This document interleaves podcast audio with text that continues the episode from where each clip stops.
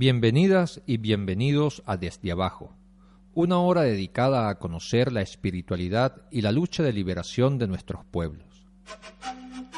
Denunciamos las injusticias que sufren los de abajo y anunciamos el nuevo mundo de vida y justicia que con los de abajo construimos día a día. En nuestra sociedad, herida de desigualdad, donde unos tienen la barriga repleta, políticos de oficio, gobernantes, jerarcas de iglesias, revolucionarios de a sueldo, empresarios, banqueros, y otros, en el otro extremo, estirando los cobres o buscándolos desesperadamente para lograr con mucha dificultad el sustento de cada día, son muchos los dolores que se sufren. El pueblo venezolano de a pie que en estos últimos 17 años ha pasado por un proceso de inclusión social histórico, sufre hoy por hoy los embates de la corrupción, del bachaquerismo, del acaparamiento, de la especulación y del contrabando de extracción de productos de primera necesidad que se escapan por nuestras fronteras ante los ojos ciegos o cómplices de los oficiales que deberían protegerlas.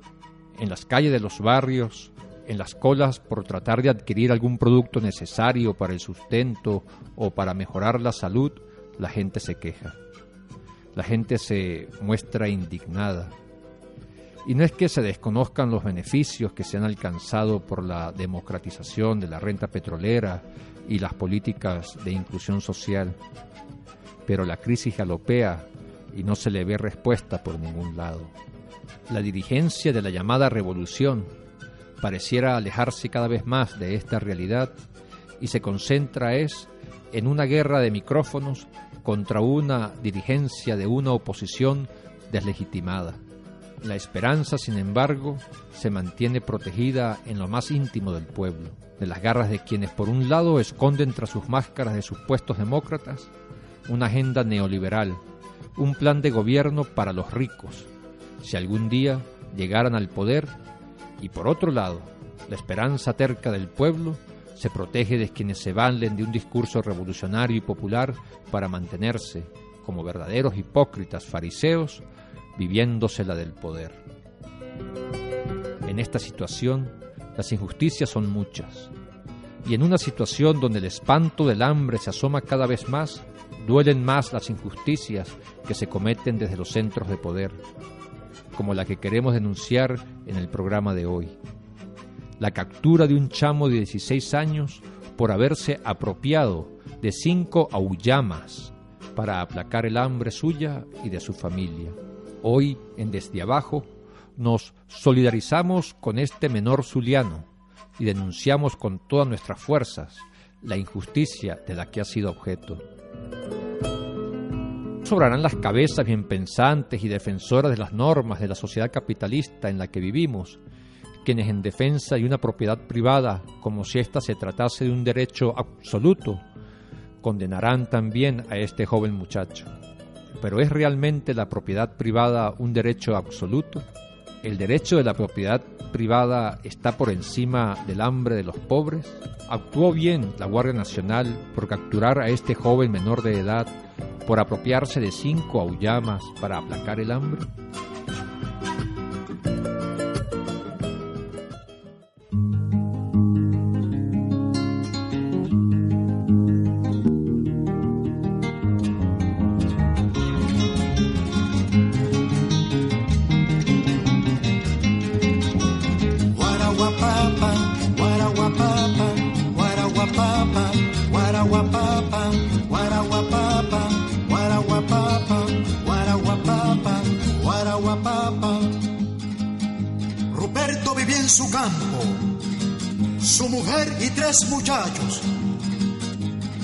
Hierba su medicina y al brujo Antonio su médico. Y un día miró a Caracas, en la pulpería del pueblo, en un almanaque de esos de la Criole Petroleum Corporation. Quiso venir a Caracas, vino a Caracas Ruperto, lo ayudó el capitalismo ayudó a construir su rancho con latas vacías de Pepsi Cola con latas vacías de móvil eso y le puso como techo un afiche de la Ford Company. Es fácil tener un Mustang.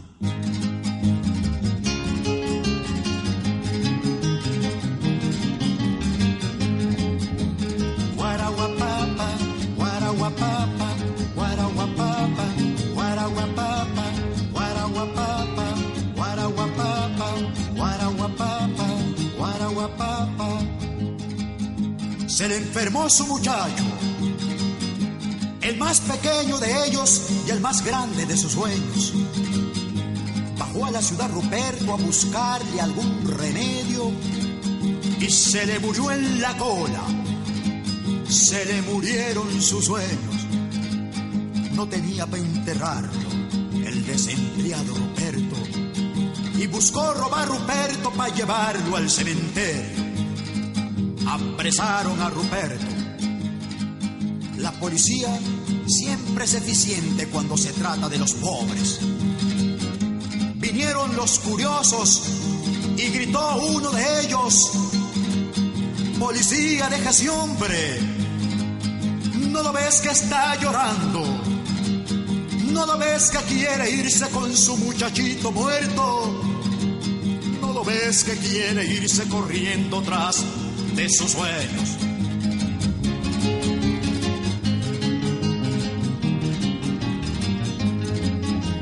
Guaraguapapa, guaraguapapa, guaraguapapa, guaraguapapa, guaraguapapa, guaraguapapa, guaraguapapa, guaraguapapa. Hace tiempo no lo veo, pero mi pana me dijo que lo vio buscando tablas, no para enterrar un pequeño sino para enterrar un viejo, para enterrar el capitalismo, el causante de los males que está sufriendo mi pueblo.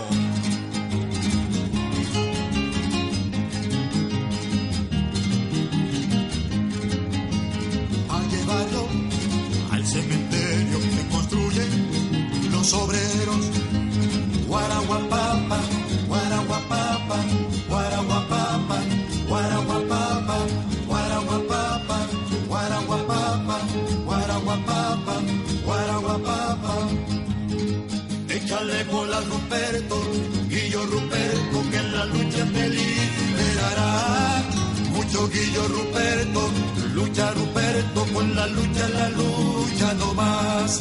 Mucho Guillo Ruperto, lucha Ruperto, con la lucha, la lucha no más. Échale bolas Ruperto, lucha Ruperto, que la lucha te liberará. Por tu madre Ruperto, lucha Ruperto, con la lucha, la lucha no más. Mucho Guillo Ruperto, lucha Ruperto, que la lucha te liberará.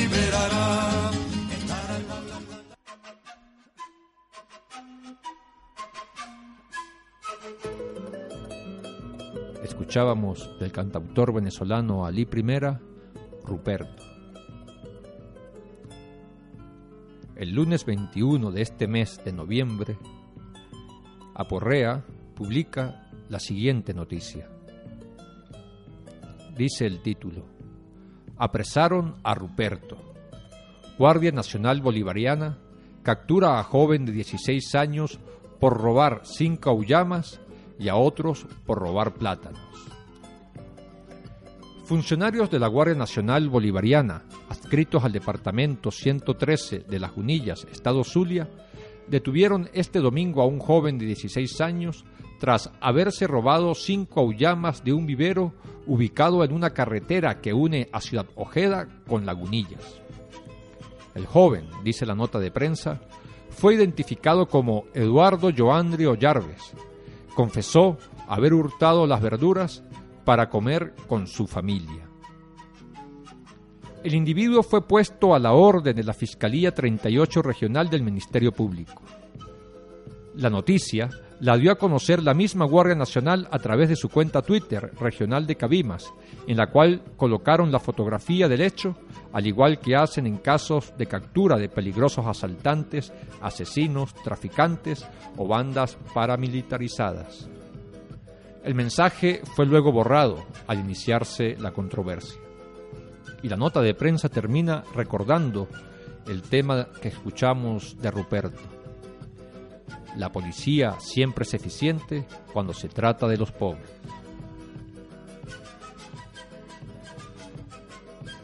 Esta noticia nos revela la contradicción que se vive en nuestro país.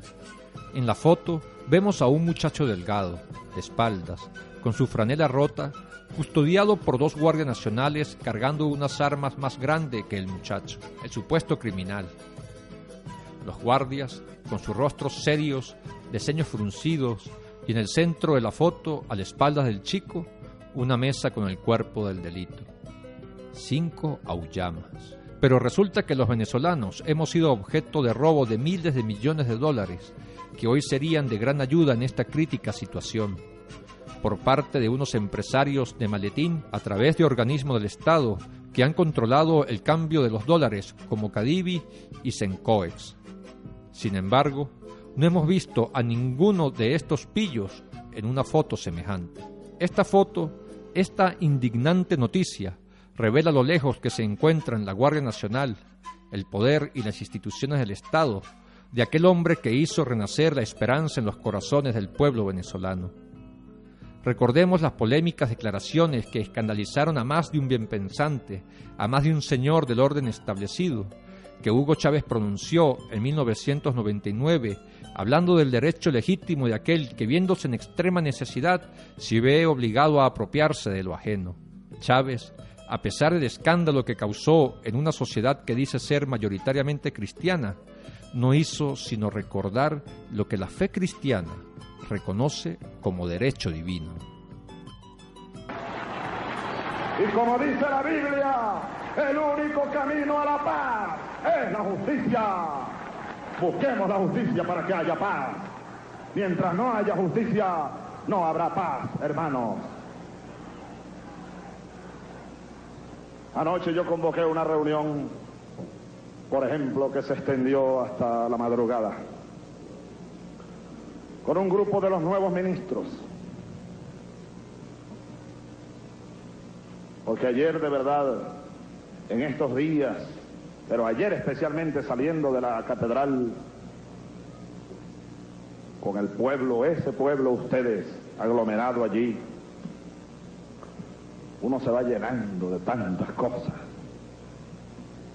Una señora anciana ya cruzando la multitud, haciendo esfuerzo, sacando fuerza no sé de dónde para llegarle a Chávez y para pedirle, llorando, sudorosa, aporreada, agarrarse de la mano del brazo y decirle, Chávez, ayúdame hijo, que mi hijo está paralítico y yo no tengo quien me ayude y se me cayó el rancho.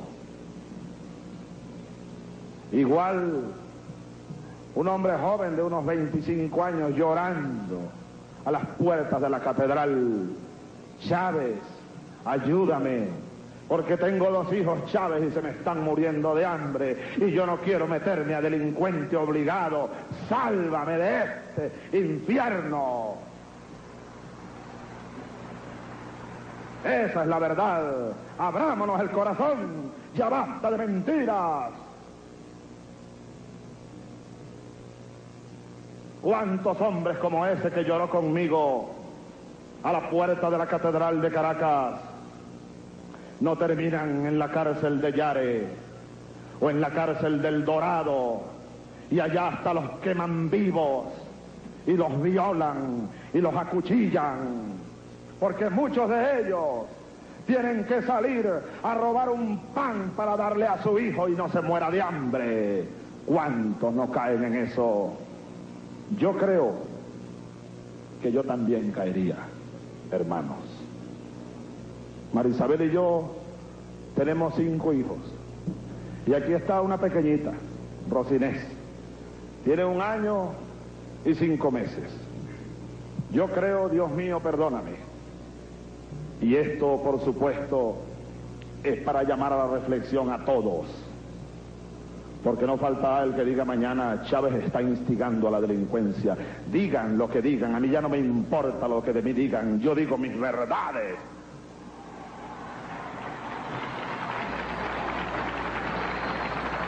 Pero la verdad es que si Dios cuide a Rosinés Chávez, si yo fuese ese hombre joven que lloró conmigo ayer en la puerta de la Catedral de Caracas, si yo fuese él y viese a mi hija a punto de morir de hambre, yo creo, Dios mío, que yo saldría a la medianoche a hacer algo para que mi hija no vaya a la tumba. ¿No creen ustedes?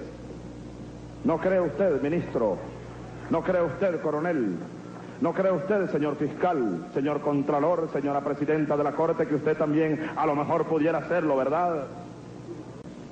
Así que, ahora, en este puesto que tengo, donde me ha traído primero la corriente de Dios, sin duda, y la decisión de ustedes, y el respeto de ustedes todos, yo aquí he llegado a cumplir mi compromiso. Que si el decreto de constituyente no cumple con las normas de no sé qué ley o qué cosa o qué constitución, que nos importa que el decreto de la constituyente no cumpla con no sé qué cosa de la ley, de la leyería o de la constitución. Si es un pueblo que clama transformación, no es jurídico el problema, es político y no hay marcha atrás, señores del Congreso, no hay marcha atrás, señores de los partidos políticos. Yo no tengo marcha atrás, he quemado las naves de retroceso. Sépanlo. Y cada quien asuma su responsabilidad. Yo asumiré la mía. Y ahí está el pueblo que asuma también la suya. Detrás del escándalo que estas palabras desataron, existe un reconocimiento de la propiedad privada como si fuese un derecho absoluto. Algo que debe resguardarse a cualquier costo. Sin embargo, no es así. Es mentira. Según la fe cristiana, el derecho a la propiedad privada está subordinado al destino universal de todos los bienes es decir, al hecho de que todo es para todos. Esto significa que el derecho a la propiedad privada no puede extenderse al punto de privar a otros de las necesidades materiales básicas de la vida. Todo hombre tiene derecho a las necesidades básicas de la vida y esto sí es una gran verdad. Cuando se les priva de ellas, cuando se les impide satisfacerlas mientras otros tienen más de lo necesario, entonces una grave injusticia ha ocurrido. Sobre el hecho de que Eduardo Joandri haya agarrado cinco aullamas para aplacar el hambre, dice el Catecismo de la Iglesia Católica, cito, el séptimo mandamiento prohíbe el robo, es decir, la usurpación del bien ajeno contra la voluntad razonable de su dueño. No hay robo si el rechazo del dueño en consentir el supuesto robo es contrario a la razón y al destino universal de los bienes. Si el dueño no podría negar el consentimiento del robo con razones sólidas y si su negativa fuera contraria al destino que Dios ha dado a los bienes materiales para remediar las necesidades de todos los hombres. Es el caso de la necesidad urgente y evidente en que el único medio de remediar las necesidades inmediatas y esenciales, alimento, vivienda, vestido, es disponer y usar de los bienes ajenos. Es decir, que en caso de necesidad urgente y evidente, no comete delito quien coge la cosa sin consentimiento de su dueño. Santo Tomás de Aquino, el gran renombrado teólogo europeo de la Edad Media, dice en su obra monumental en la Suma Teológica, cito, por otra parte, en caso de necesidad, todas las cosas son comunes, y por lo tanto no constituye pecado el que uno tome una cosa de otro porque la necesidad lo hace común. Todas las cosas son comunes, son también, pues, del necesitado que, al robar aparentemente, coge lo suyo, lo que Dios ha creado para él, y por lo tanto no comete pecado, no roba propiamente hablando. Aclara luego Santo Tomás de Aquino sobre la propiedad privada. Lo que es de derecho humano no puede derogar el derecho natural o el derecho divino. Ahora bien, según el orden natural instituido por la divina providencia, las cosas inferiores están ordenadas a la satisfacción de las necesidades de los hombres. Por consiguiente, su división y apropiación, que procede del derecho humano, es decir, la propiedad privada, no ha de impedir que con esas mismas cosas se atienda a la necesidad del hombre. En realidad, agregamos nosotros, la tierra no debe estar dividida por cercas de alambre para que unos tengan y otros carezcan.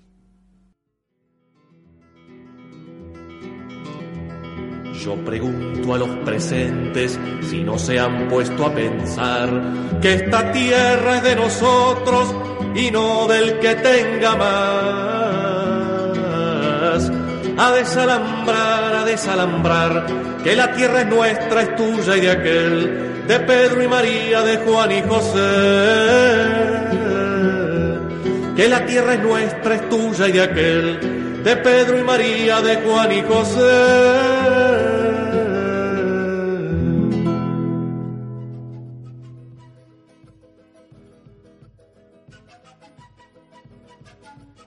Los padres de la Iglesia fueron hombres que vivieron durante los primeros siglos del cristianismo. Son testigos de cómo los primeros cristianos vivían la fe. ¿Qué dicen ellos sobre la propiedad privada, los pobres y el derecho que se tiene sobre los frutos de la tierra? Escuchemos las palabras de algunos de ellos.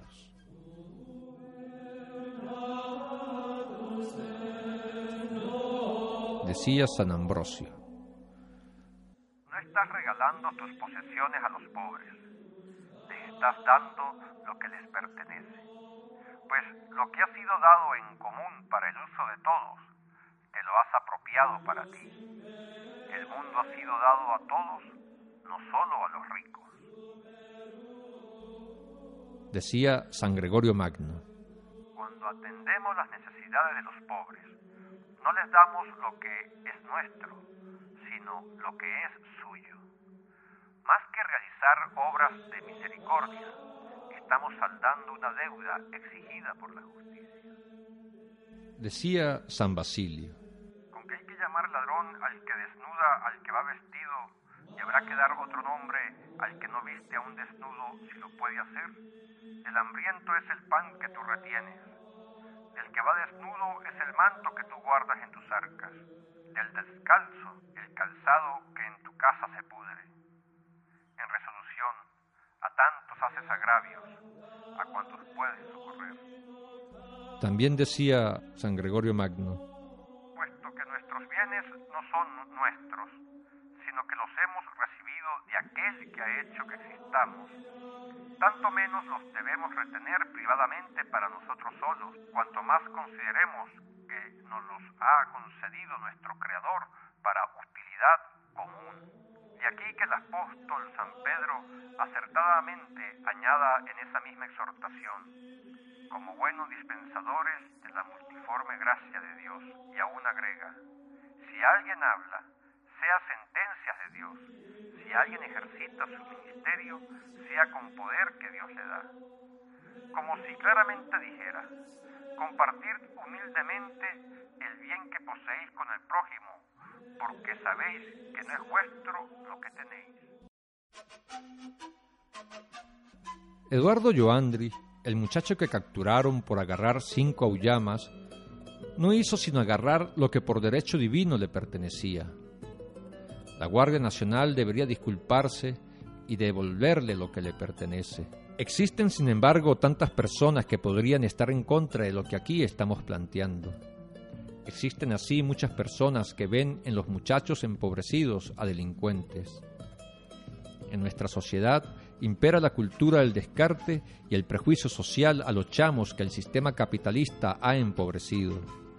Seguro, sobre Eduardo Joandri también pesaba este prejuicio.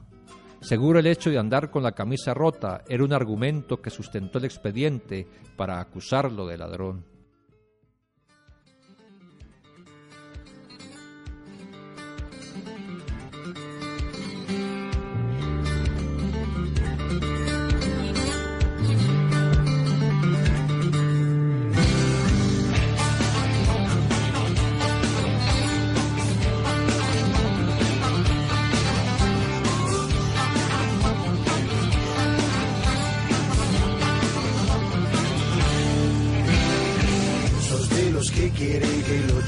Estén pidiendo guita y comida en las calles. Cerras las ventanillas de tu autofalo cuando los chicos te piden un mango. Cuidado, Patrick, Ezequiel. Cuidado el bolso con cosas de valor. Cuidado, Nancy, pon el brazo adentro. De un manotazo te sacan el reloj.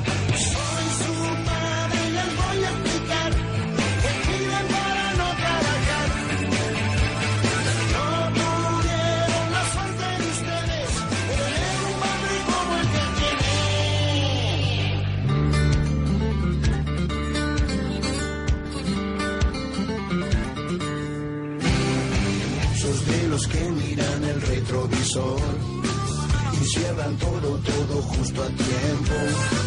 Y esa manito que golpea el vidrio te hace revolcar en tus pobres triunfos. Cuidado, tía, busquen todos confías. Ese pañuelo que es de seda francesa. Cuidado, chicos, miren sin mirar. Porque estos entran enseguida en confianza.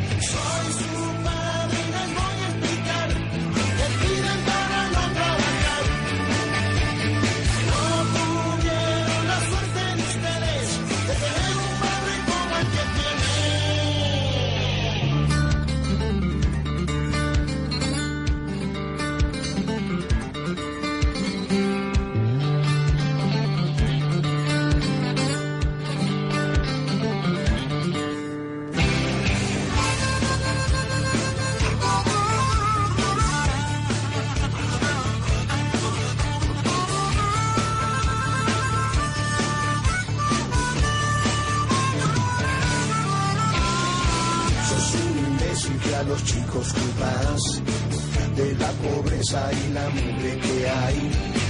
Que nunca te echen, rogale a tu Dios, porque en el culo te pondrás ese auto.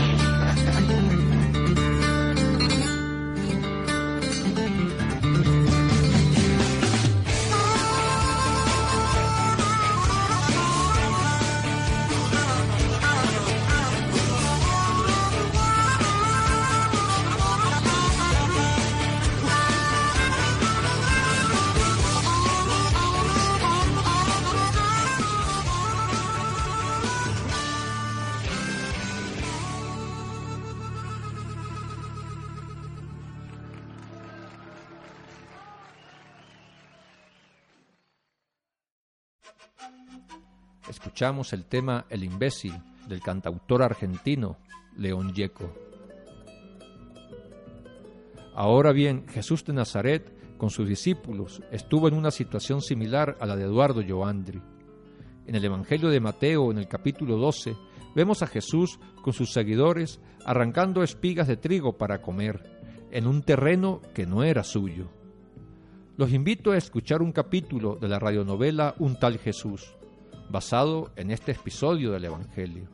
La historia en la radionovela la cuenta el apóstol Juan. En esta radionovela a Jesús lo llaman el Moreno y el forastero de Nazaret. Escuchemos.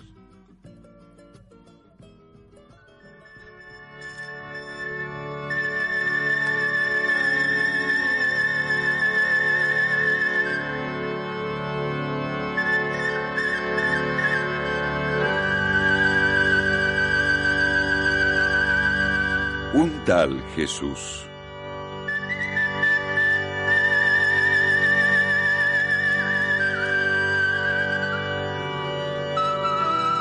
El trigo de los pobres.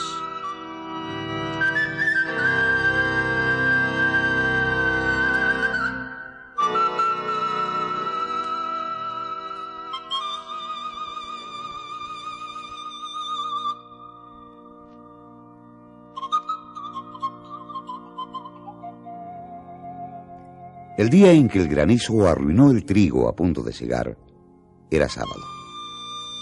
Todo Israel descansa en sábado. Las mujeres no encienden el fogón ni los hombres van al campo. El séptimo día de la semana está consagrado a Dios.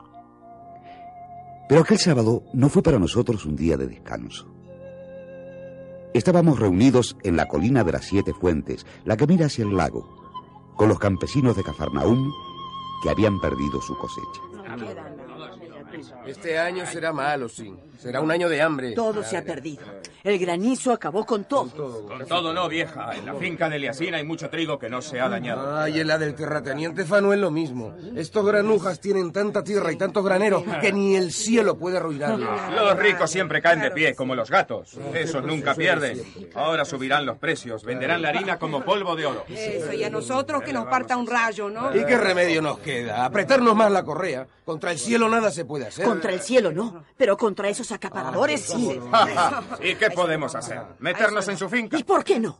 ¿Qué decían las leyes antiguas? Sí, que los pobres recojan lo que sobra en la finca de los ricos para que nadie pase necesidad de Israel. La vieja Débora tiene razón. Moisés mandó a los ricos que dejaran los rastrojos para que los infelices podamos comer. ¿Cómo? ¿Eso dijo Moisés? Pues vamos a cumplir la ley de Moisés, ¡qué caray! Vamos, vamos, todos Cuando la juntos, mujer del campesino Ismael dijo aquellas palabras, todos nos miramos Vamos indecisos. allá ahora, que no vamos Los hombres nos rascaban la cabeza y las mujeres cuchicheaban unas con otras. ¿A qué esperamos? ¿No dijo el forastero de Nazaret y todos ustedes que Dios está de nuestra parte y que las cosas van a cambiar? ¿Eh? ¿Eh? Pues vamos a darle un empujoncito para que cambie más pronto. Vamos a arrancar espigas en la finca de Eliasín. ¡Vamos! ¡Vamos! ¡Vamos! vamos! Un momento, un momento, un momento. Vamos allá, sí, pero sin correr y sin alborotar. Que eso también lo mandó Moisés cuando llevó a los israelitas por el desierto en orden de campaña. Y la justicia, cuando se reclama con buena forma, es más justa todavía. Bien dicho, abuela. Con la mujer de Ismael y la vieja Débora a la cabeza, todos nos pusimos en movimiento, colina abajo, hacia la enorme parcela que comenzaba al norte de las siete fuentes. Muchas millas de tierra fértil, propiedad del poderoso Eliasín.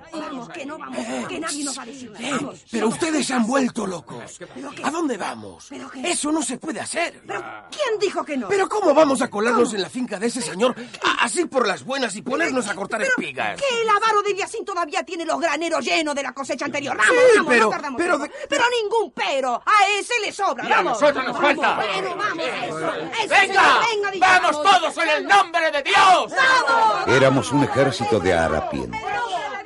Chapoteando por el campo, resbalando en la ladera fangosa, nos fuimos acercando a los postes que marcaban la propiedad de Eliasín.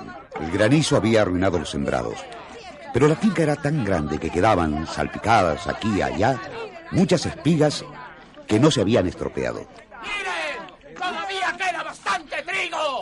Vamos a arrancarlo, vamos. Y no se preocupen, que Ruth comenzó a sí mismo y miren lo bien que le fue al final. Nos desperdigamos por los trigales inundados, igual que un hormiguero se desparrama después de la tormenta. Enfangados hasta las rodillas, comenzamos a cortar las espigas fuertes que habían soportado la violencia del temporal.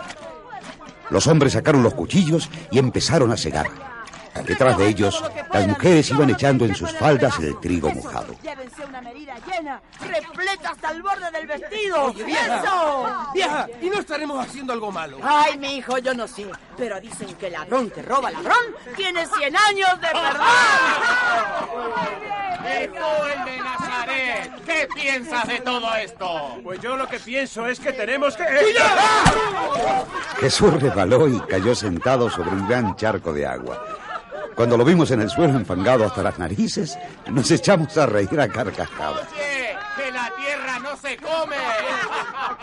Pero mire cómo se ha puesto el forastero, como Adán cuando Dios lo fabricó en el paraíso. Jesús también se reía como si le hicieran cosquillas. Al fin, con la túnica empapada y apoyándose en unas piedras, logró levantarse de aquel lodazal.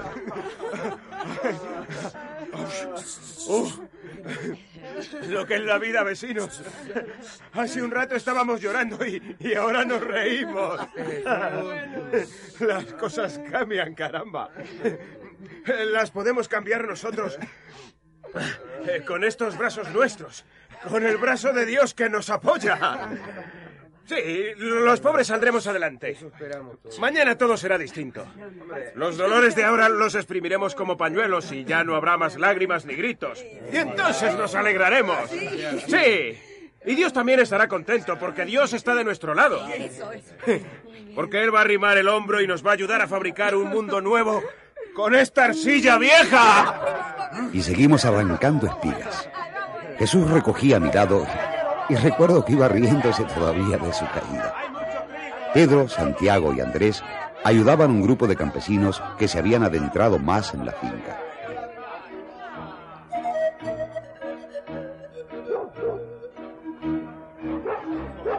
Cuando ya habíamos cortado mucho trigo, llegaron los capataces de Eliasín. Venían corriendo hacia nosotros con palos y perros de caza.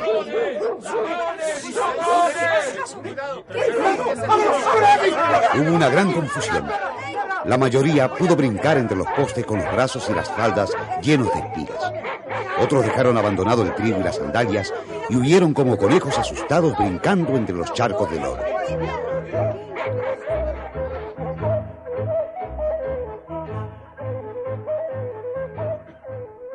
¿Se puede saber quién organizó esta fechoría en mi finca? ¿Con qué derecho se meten a robar en mi propiedad? Con el derecho de Dios. Todos vinimos en el nombre de Dios. En el nombre de Dios, ¿verdad? En el nombre del diablo. El que roba es un hijo del diablo. Y el que le chupa la sangre a sus jornaleros como tú es el padre del diablo. ¡Cierra el pico! O te mandaré a azotar con varas. Así aprenderás a respetar las leyes. ¡Ladrones! Nosotros no estábamos robando. ¿Por qué nos llamas ladrones? ¡Ah, no! ¿eh? ¿Y cómo tengo que llamarlos entonces? Los atrapo con las manos en mi trigo, arrancando las pocas espigas que me quedan después del diluvio de esta mañana. Y no son ladrones, ¿eh? Estábamos cumpliendo la ley de Dios. ¡Cállate, lengua larga! No vuelvas a mencionar a Dios con tu asquerosa boca. Los capataces de Eliasín nos habían llevado a uno de los patios de la casa del terrateniente. Con él estaban dos escribas amigos suyos, el maestro Abiel y el maestro Josafat. Digo yo, don Eliasín, que debe usted averiguar quiénes andan detrás de esta conspiración. ¿Quiénes son los responsables? Sí, sí, sí. A ver, ¿dónde están los cabecillas, eh? ¿Quién les aconsejó que vinieran a robar? El hambre. Nos aconsejó el hambre. Necesitamos trigo para nuestros hijos. El hambre, ¿verdad? Si no fueran tan haraganes, no pasarían hambre. El hambre viene de la holgazanería. El hambre viene de la avaricia de la gente como tú. Si vuelves a gritarme, te haré cortar la lengua y las dos manos. ¿Pero qué se han creído ustedes? ¿Que voy a permitir que me roben descaradamente en pleno día? Le avisaré al capitán romano y no saldrán de la cárcel hasta que me hayan pagado todos los destrozos. ¿Lo oyen? ¿Lo oyen? Jesús, que había estado callado hasta entonces, fue quien respondió al terrateniente. ¿No te basta con el trigo que se te pudre en los graneros? ¿Quieres también quitarnos unas pocas espigas que a ti te sobran? Ah, ah. Con que este gato también saca las uñas, ¿eh? Pues oye lo que te digo, forastero. tú y todos ustedes irán de un puntapié a la cárcel. ¿Sí? Entonces tendrías que meter preso también al rey David. ¿Qué ha dicho ese maldito? Dije que David hizo una cosa peor que nosotros. Y David fue un gran santo. ¿Qué pamplinas estás diciendo tú? ¿Qué tiene que ver el rey David con esto? ¿Con quién te crees que estás hablando, campesino? Somos maestros de la ley, de la escuela de Ben Sirá. Pues si son tan maestros, se acordarán de lo que hizo el rey David cuando llegó a Nob con sus compañeros. Tenían hambre y entraron, no en una finca, sino en el mismísimo templo, en la casa de Dios. Y comieron el pan del altar consagrado al Señor. ¿Te das cuenta? Le robaron al mismo Dios. Y Dios no los castigó porque tenían hambre. Y un hombre hambriento es más sagrado que el santo templo del Altísimo. ¡Maldito sea! ¡Maldito sea! ¿Pero qué está diciendo este insolente? Por tu propia lengua te delatas. Tú debes ser el agitador de toda esta chusma. Ve, ve ante el tribunal con ese cuentecito del rey David para que te den la tunda de palos que te mereces. Nosotros hemos cogido los rastrojos que nos pertenecen según Moisés. ¡Cállate tú, Romera! Esto es mío. ¿Entienden? Mío y de nadie más. Desde aquí hasta la laguna de Merón, toda esta tierra es mía. Y ninguno de ustedes puede entrar en ella a coger un solo grano de trigo. Nosotros nos robamos unas cuantas espigas. Pero tú te has robado la tierra, que es peor. Porque la escritura dice que la tierra es de Dios y nadie puede adueñarse de ella. ¡Tú eres más ladrón que nosotros! ¡Me están acabando la paciencia, charlatanes! ¡Me quitan lo mío! Y tengo que aguantarles las impertinencias. Todavía hay algo peor, don Eliasín. No se olvide usted del día que soy. Hoy es sábado, día santo. Estos hombres han violado doblemente la ley, robando y faltando contra el descanso. Sí, sí. Ustedes, sinvergüenzas, reconocen el delito que se han echado encima quebrantando la sagrada ley de Dios. El hombre no es para la ley, sino la ley para el hombre. Si ustedes comprendieran la ley, no nos condenarían a nosotros, que no hemos cometido ninguna falta. Porque la primera ley que manda Dios es que todos tengamos lo necesario para vivir. ¡Basta ya de palabrerías! Ahora mismo iremos ante el rabino en la sinagoga. Y el tribunal verá lo que hace con ustedes. ¡Vamos! ¡Vamos todos deprisa! ¡Vamos! El alboroto fue muy grande. Afuera de la finca nos esperaban muchos campesinos, hombres y mujeres, que se juntaron a nosotros caminos de la ciudad. El terrateniente y los escribas avisaron a los soldados romanos para que pusieran orden y nos custodiaran hasta la sinagoga. Allá los maestros de la ley iban a juzgar lo que habíamos hecho.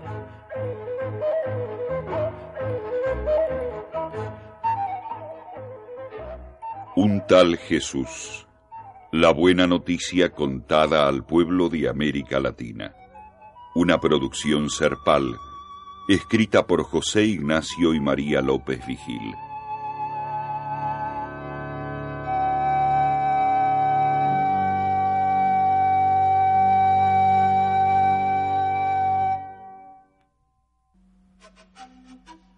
Estamos llegando ya al final de una entrega más de Desde Abajo.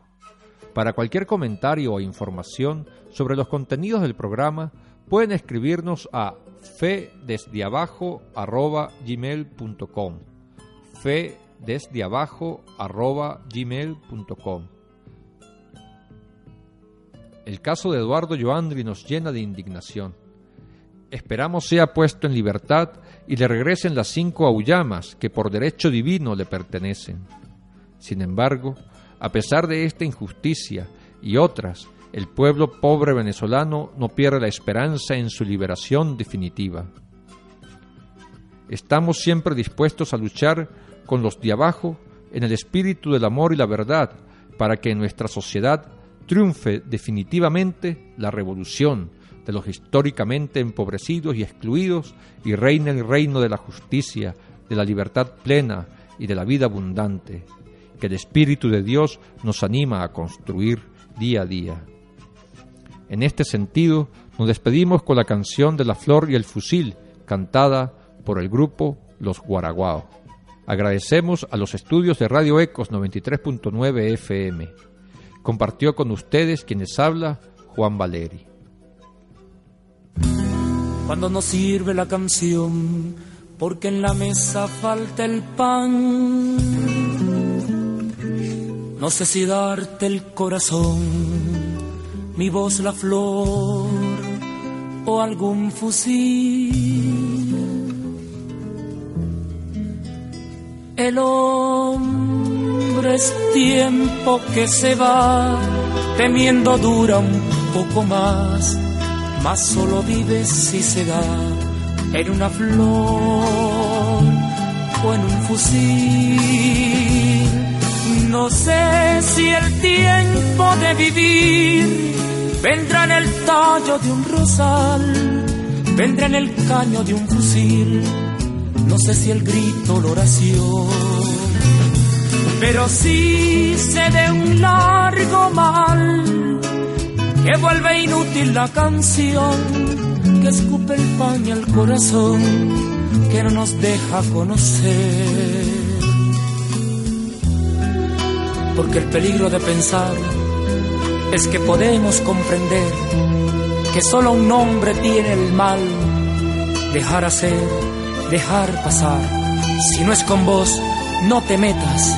Pero hoy me paro y digo, no. Porque es el tiempo de luchar contra el imbécil y el Señor. Porque es el tiempo de vivir contra el prejuicio y el dolor. Porque es el tiempo de empezar. Pongo mi brazo y mi canción. Y si mi brazo nada es, igual que es nada la canción. saldré a morir por el amor. Tus veinte años y un fusil. Y si me matan por decir que hoy en la mesa falta el pan, será el cañón y no el rosal el que repita la canción. Si el tiempo nuevo ha de venir, lo quiero nuestro y aquí, porque estoy harto de esperar, amando un mundo sin amor. Escúchenme ser flor, pero si no...